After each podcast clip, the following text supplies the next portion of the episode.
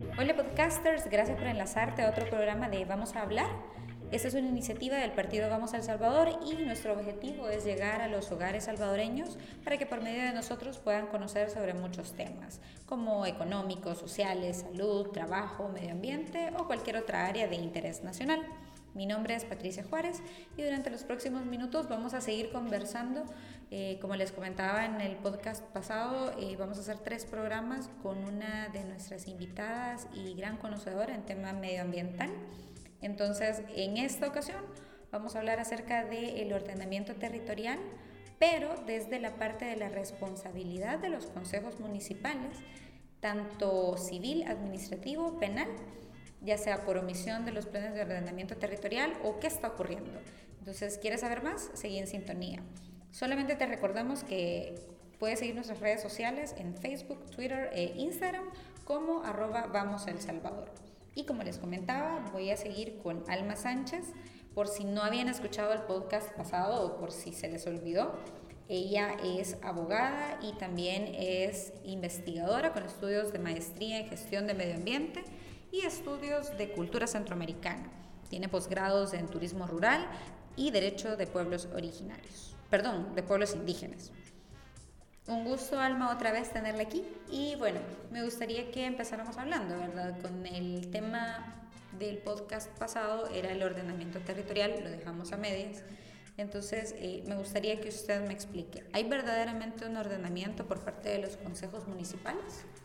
Vaya, hablábamos en ocasión anterior que el tema del ordenamiento territorial no es de ayer ni de hace una o dos décadas, sino que ya tiene muchos años de venirse eh, gestionando por parte de la normativa,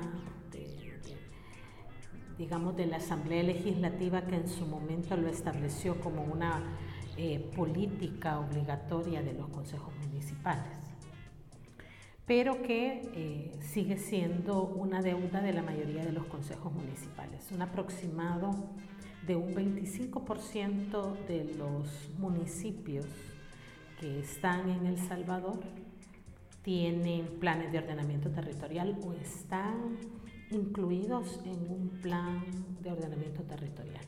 Solo el 25%. De una obligación legal, política y legal que viene desde el siglo pasado, como lo decíamos en la ocasión anterior. Entonces, eh, mencionábamos que eh, aquí hay mucha tela que cortar porque también tiene que ver la comodidad de los consejos municipales frente al tema. Comodidad que viene primero porque no conocen del tema, es un tema muy técnico, es un tema que obliga a leer y de todos es conocido que, que una buena parte de nuestros concejales municipales y nuestros municipios, sobre todo en la parte rural, estos temas no, no, lo comprenden, porque eh, hay que recurrir a las leyes y hay que recurrir a los documentos técnicos, pero eso no significa que no se puede hacer una buena gobernanza municipal, porque se puede contratar a las personas idóneas para que colaboren al político, ¿verdad? y que ellos puedan tomar las decisiones. Lamentablemente esto tampoco lo hace. Imagínese usted un 75% del territorio con una obligatoriedad de hacer sus propios planes de ordenamiento territorial desde el siglo pasado, pero que con la nueva ley de ordenamiento territorial del 2011 se vuelve imperativo y obligatorio. Lo que sucede es que cuando se concluyeron los cinco años, que se concluyeron en el 2016, en donde la ley, en los últimos artículos de la ley de ordenamiento territorial, daba un, plazo perentorio a los municipios, a los consejos municipales, para hacer sus planes de desarrollo urbano y rural o actualizar los planes que ya tenían, o sea, municipios como, como los que están en la Oplajes, los Manualcos, o municipios como los que están con eh, la OPAMS, los 14 municipios del área metropolitana de San Salvador, tenían que actualizar sus planes de ordenamiento territorial de conformidad a la nueva normativa. Pero como llegó el 2016 y prácticamente ningún municipio o pocos municipios se habían motivado a hacer ese trabajo, dentro de los que le puedo comentar Eh, Así Bahía fue una asociación que todavía está luchando por eh, publicar en el diario oficial su, plan municipal de ordenamiento y desarrollo territorial, pero ellos procuraron adaptar la propuesta que ya tenían con la nueva ley. Lo mismo el COAMSOPAMS ha hecho un esfuerzo muy grande y fuerte para poder tener una ley que se acople a la ley de ordenamiento territorial eh, del 2011. Entonces, como habían pocos municipios que hicieron ese trabajo, eh, la Asamblea Legislativa dio cinco años más que se vencen el otro año. En junio, creo que el 21 de junio del siguiente año, y no creo yo, o quisiera yo que no sucediera, que eh, la Asamblea Legislativa dé una prórroga más por cinco años más, por ejemplo, ni por tres ni por dos. O sea, ya han tenido casi diez años y diez años es suficiente para hacer sus planes de ordenamiento del territorio. Ahora, ¿qué pasa para aquellos municipios que ni siquiera han iniciado el proceso? Porque hay municipios que de verdad no les interesa nada, ni porque son altamente vulnerables al cambio climático y que deben de cuidar sus suelos vulnerables, cuidar sus zonas boscosas y garantizar la seguridad alimentaria de sus municipios. O sea, un municipio, un consejo municipal que no se mete al ordenamiento territorial, seamos sinceros y objetivos, no les interesa su población. Porque ¿cómo es posible que yo como político tomador de decisión de un territorio voy a estar viendo que todos los años se desborde el río, X río, producto de que arriba no hay ya cobertura vegetal que contenga esa cantidad de agua que cae ahora con el fenómeno del cambio climático. Y todos los años la misma gente sale con sus cachivaches en la cabeza huyendo para los albergues, albergues mal distribuidos, ¿verdad? Y con nada de acogimiento para la gente. Todos los años lo mismo, ¿verdad? Sin que los gobiernos municipales hagan absolutamente nada. Entonces, eso en términos legales tiene un nombre y se llama responsabilidad por omisión. La responsabilidad por omisión puede ser abordada desde el ámbito administrativo, desde el ámbito civil y el más rico de todos, desde el ámbito penal. O sea que un consejo municipal puede ser responsable por omisión y de, poder haber hecho lo que estaba mandatado a hacer por ley y no haberlo hecho porque sencillamente no quiso, porque le valió o porque confió que el no hacerlo no iba a pasar nada más. El problema es que entre más años pasan, si nosotros vemos los efectos del cambio climático, ya sea por el efecto del niño o la niña, ya sea por efectos de, sequía o por efectos de mucha humedad, siempre superamos el año anterior. O sea, es algo que va gradualmente incrementándose, es una cosa eh, que debería de ponernos en qué. Ahora, ¿qué responsabilidades trae? Para tratar de ser eh, un poco o resumir un poco. La primera es la responsabilidad de la Corte de Cuentas, ¿verdad? Que a los municipios ya casi le tienen miedo a la Corte de Cuentas. Esa sería la administrativa. Esa es una de las administrativas. Esa es una. La responsabilidad de la Corte de Cuentas que se traduce en responsabilidad patrimonial. Otra responsabilidad es la que viene de la ley de procedimientos administrativos, pero que ojo con esto. Los eh, colaboradores de los consejos municipales que conociendo estos detalles o que debiéndolos conocer, como el asesor legal, como el de la unidad ambiental, como el de la unidad de vulnerabilidad o de protección civil, por ejemplo, no hacen nada por alertar a su consejo municipal de que tienen que cumplir con estas obligaciones, también pueden tener una responsabilidad por parte de la ley, derivada de la ley de procedimientos administrativos que eh, entró en vigencia el año pasado. Entonces, eh, nos encontramos ante una situación que la omisión también me puede generar otro tipo de responsabilidad que incluso pudiera ser civil. Un daño ambiental que pueda ser denunciado ante los juzgados de lo ambiental bajo eh, el Código de Procedimientos Civiles y Mercantiles y la Ley de Medio Ambiente, que es la que tramita, que es la que regula el trámite de las demandas por responsabilidad de daño ambiental, para reparar ese daño ambiental. O sea, aquel que no tiene un plan de ordenamiento territorial y no hace nada por, por, por mejorar las condiciones de vulnerabilidad de, de de su territorio o que sabiendo que año con año la sequía escapa a matar a la gente, ¿verdad? Escapa a matar a sus poblaciones porque se quedan sin alimento, porque sin agua no hay agua para riego, sin agua no hay agua para enfrentar el COVID, sin agua no hay agua para bañarse. Y el Consejo Municipal no hace nada, está haciendo un daño no solo al entorno por omisión, por, por no hacer absolutamente nada, por quedarse perplejo, ¿verdad? Sencillamente dejando que pasen los meses de sus tres años de gobernación municipal, pero no hacen nada por cumplir este mandato de ley. Y eso pues también les puede acarrear una responsabilidad de daño ambiental en un juzgado de lo ambiental. Obviamente esto también va a depender de, cómo lo analice el juez de lo ambiental. Y quisiera no dejar de tocar el tema penal. Hay unos delitos por ahí que se llaman delitos, el delito de estragos. Y es un delito que incluso entre los penalistas hay una, una discusión entre si es un delito de resultado o un delito de peligro.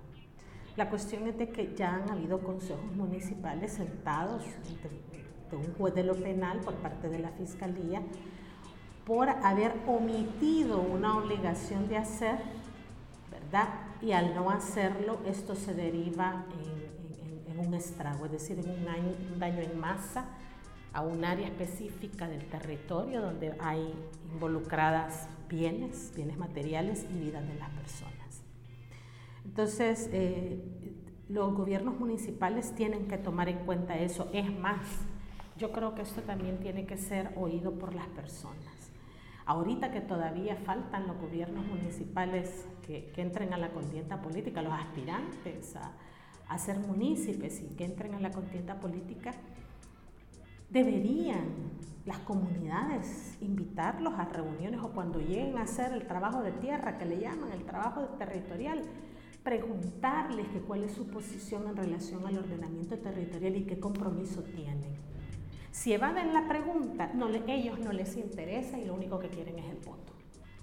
Porque el ordenamiento territorial es una política, primero, donde va involucrado el compromiso político del tomador de decisión. Segundo, necesita asignar recursos. Tercero, necesita destinar gestión.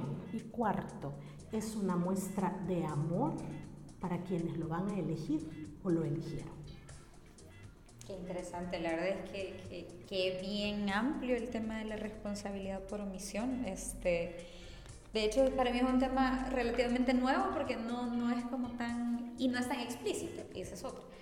Pero en este caso, a su criterio y por lo mismo que, que usted ya lleva muchos años eh, trabajando en, en, en esta área medioambientalista, ¿Qué ha detectado usted en sobre todo municipios que pueden considerarse un poco más eh, empobrecidos por tema de, de que vaya, lo que hablábamos en el podcast pasado, ¿verdad? De que como ven que solo es para agro, que solo funciona para pequeños detalles que son de seguridad alimentaria, no se le invierte tanto, pero por ejemplo vemos que están haciendo construcciones en lugares eh, no adecuados. Entonces, eh, están verdaderamente tomando el, apoyo al ordenamiento territorial y en este caso eh, están cuidando los espacios. Usted hablaba de cuatro en el podcast pasado, ¿verdad? Entonces, eh, ¿qué está ocurriendo en las municipalidades? Hay dos escenarios, ¿verdad? Los que no han hecho absolutamente nada y qué van a hacer si no tienen instrumento territorial sobre la que ser sus decisiones.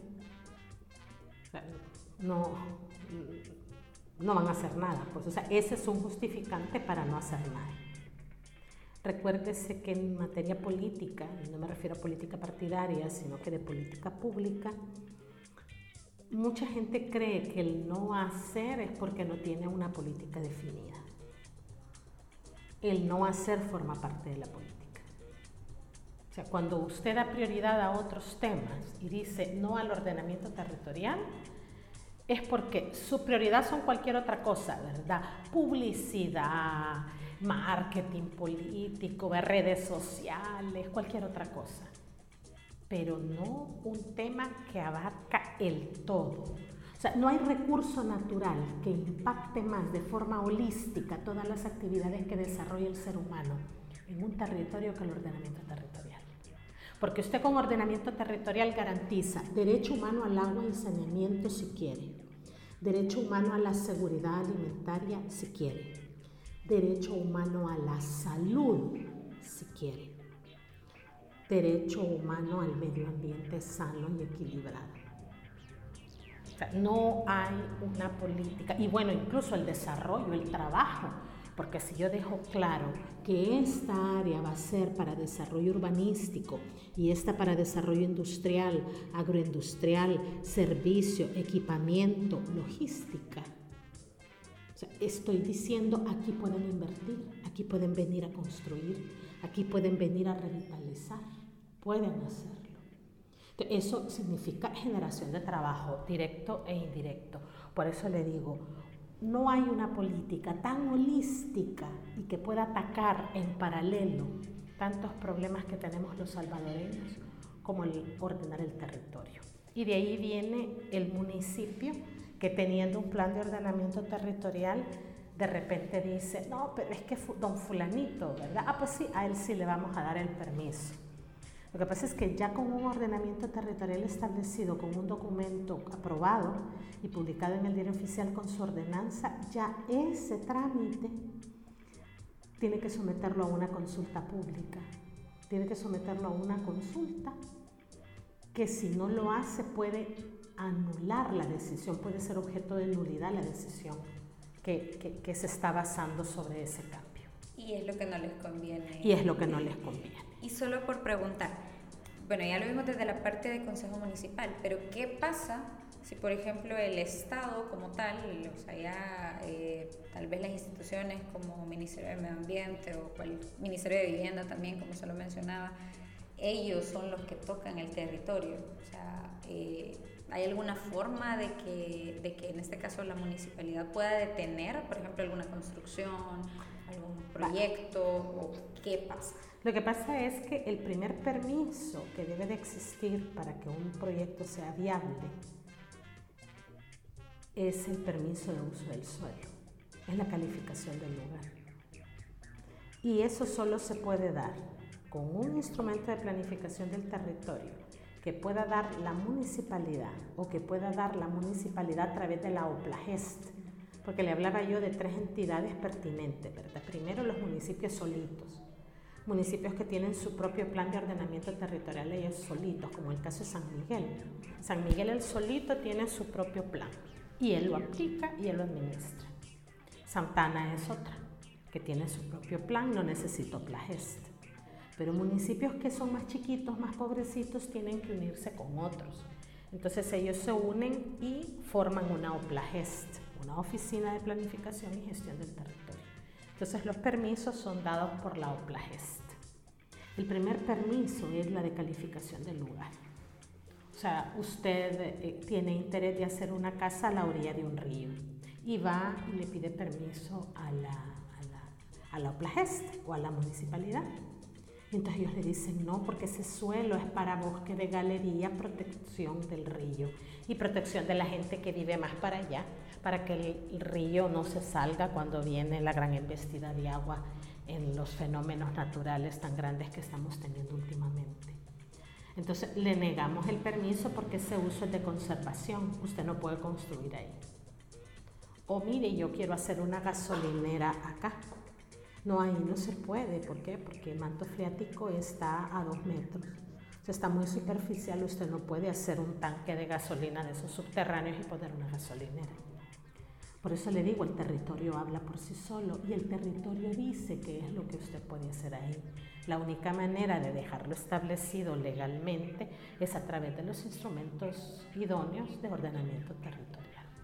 ¿Y usted en su, en su conocimiento ha visto o ha detectado que muchas municipalidades puedan por lo menos mapear los espacios que tienen libres para poderlo utilizar, por ejemplo? Para eso, como le decía, se necesita de técnicos y se necesita de una, em, de una determinación de los cuatro usos globales del suelo. Pero insisto, el suelo habla por sí solo. O sea, lo que pasa es que para eso se necesita profesionales, ¿verdad? El agrónomo le dice, mire, este suelo es bueno para estos cultivos y estos suelos es bueno para otros, ¿verdad? El, el, desarrollador urbano, generalmente los planificadores urbanos tienen ya la experiencia para decir, puede servir esto y puede servir para lo otro. Pero hay algo bien importante también. La gente que vive en un área específica podría no tener educación académica, no haber cursado ningún aula ni primer grado y no conocer la OPO redonda. Pero esa sabiduría que tiene la gente que vive en un lugar y que le dice, no, mire, ahí no se da nada, ¿Por qué? Porque ahí es, qué sé yo, tal petate.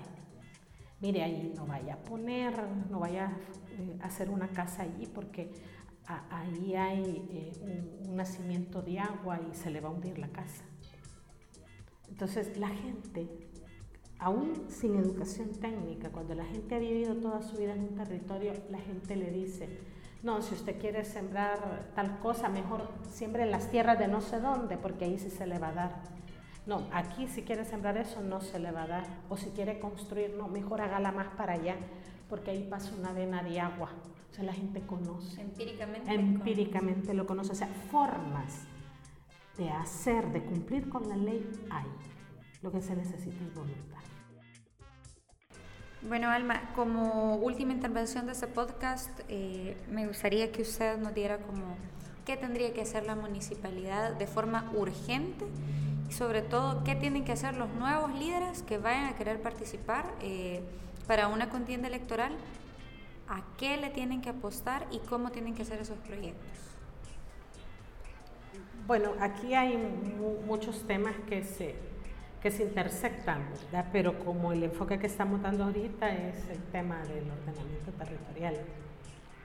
A mí me parece que puede ser, es mejor dicho, no puede ser, es un tema crucial, importante, de vida, existencial de vida, el comprometerse con, el ordenamiento territorial del municipio.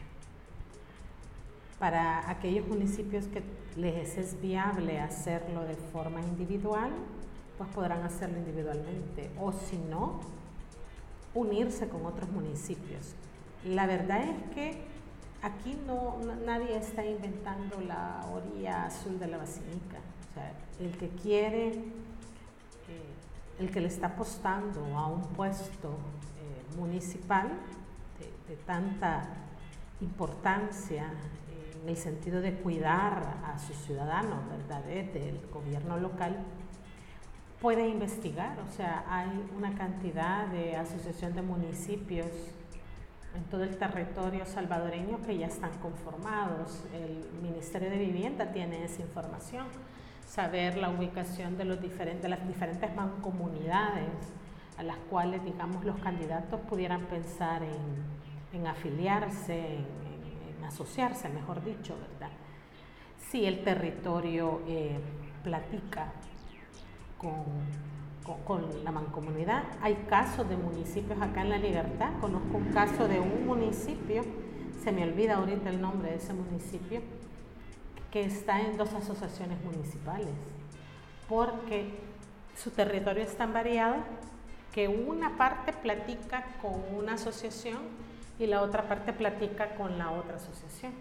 Entonces ellos tomaron la decisión al final de no quedarse solo con uno porque dejaban una parte como floja, ¿verdad? Entonces decidieron meterse a los dos por la característica propia de, su territorio, ¿verdad? Entonces a mí me parece que este sí es un tema que, puede generar mucho compromiso político y, también es una manifestación, como yo decía anteriormente, de genuino amor. Primero porque es un tema que requiere mucha dedicación, muchísima dedicación Y segundo, que si la persona es propia del lugar y conoce la dinámica socioeconómica de su municipio, puede hacer mediaciones muy importantes con el ordenamiento territorial. Le voy a poner un ejemplo, el caso de la alcaldesa de Santa, de, Santa Isabel de Ishuatán. Esa zona es una zona con mucha riqueza ancestral, la zona de San Julián, Cushnáhuac, que corresponde a la zona de la Oplajes Los Izalcos, o sea, una zona con una riqueza cultural ancestral bien importante. Entonces ella eh, le apostó en su momento, no sé si habrá continuado con el compromiso político, pero en su momento ella le apostó al tema de la dinámica eh, económica del cacao, porque el cacao es ancestral en la zona y ahí donde ella, en Santa Isabel Esguatán, hay mucha gente vinculada o comprometida con el cultivo del cacao.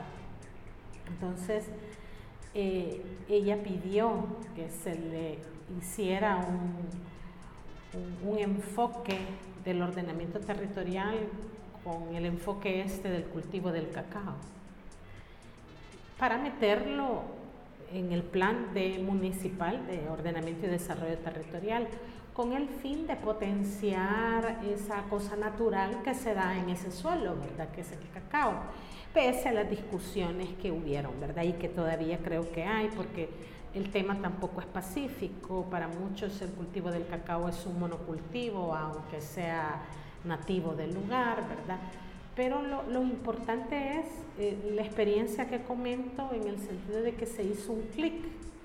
Se hizo un clic entre la necesidad que le demandaban sus propios gobernados de que le invirtiera el tema del cacao en Santa Isabel Esguatán y el hecho de decir, bueno, entonces voy a ordenar el territorio porque no lo puedo dejar todo para cacao, sino que vamos a tener que hacer eh, repartición del territorio y entonces vamos a definir qué área es la más apta para dejarla como cacao y que eso quede para ese uso agrícola como zona rural. Entonces, y no permitir un cambio, por lo menos si alguien quiere cambiar, lo que le cueste. Entonces, si usted mira, pues eh, la pensó muy bien la alcaldesa, ¿verdad? Y se comprometió, fue algo que incluso le hizo ganar algunos eh, adeptos, ¿verdad? Políticamente hablando, porque le permitió interactuar con los eh, interesados en este tema. E, e, e, hizo uso de la oficina de planificación del territorio de la Mancomunidad Los Izalcos. Bueno, de hecho, también lo dejamos para nuestros candidatos de Vamos, ¿verdad? Que ellos tienen que realizar también. Con mucha más razón, ¿verdad? Tal vez. Pídale que lo oigan, ¿verdad? Porque realmente es un tema que el otro año van a tener que enfrentar las consecuencias de lo que no hicieron los demás. Entonces tienen que ir pensando desde ya qué van a hacer para enfrentar contingencialmente la omisión de los demás. Así es, no, sin duda es súper importante y súper necesario, pero bueno, agradecemos a Alma Sánchez por esta, este espacio, ¿verdad?, de podcast que estamos realizando con ella, como les decía, son tres programas. En este caso, así finalizamos con otro programa de Vamos a hablar. No sin antes, ¿verdad?, recordarles que pueden seguir las redes sociales del partido Vamos El Salvador como arroba Vamos El Salvador. Así nos encuentran en Facebook, Twitter e Instagram. Y pues también pueden visitar la página web de www.vamos.org.sb y la de juntos.vamos.org.sb, donde van a encontrar diversas actividades del partido, también propuestas que hemos realizado desde antes del tema de la pandemia de COVID como posterior a ella y mucha información eh, relevante sobre diferentes temas de coyuntura nacional. Nos escuchamos en el próximo podcast.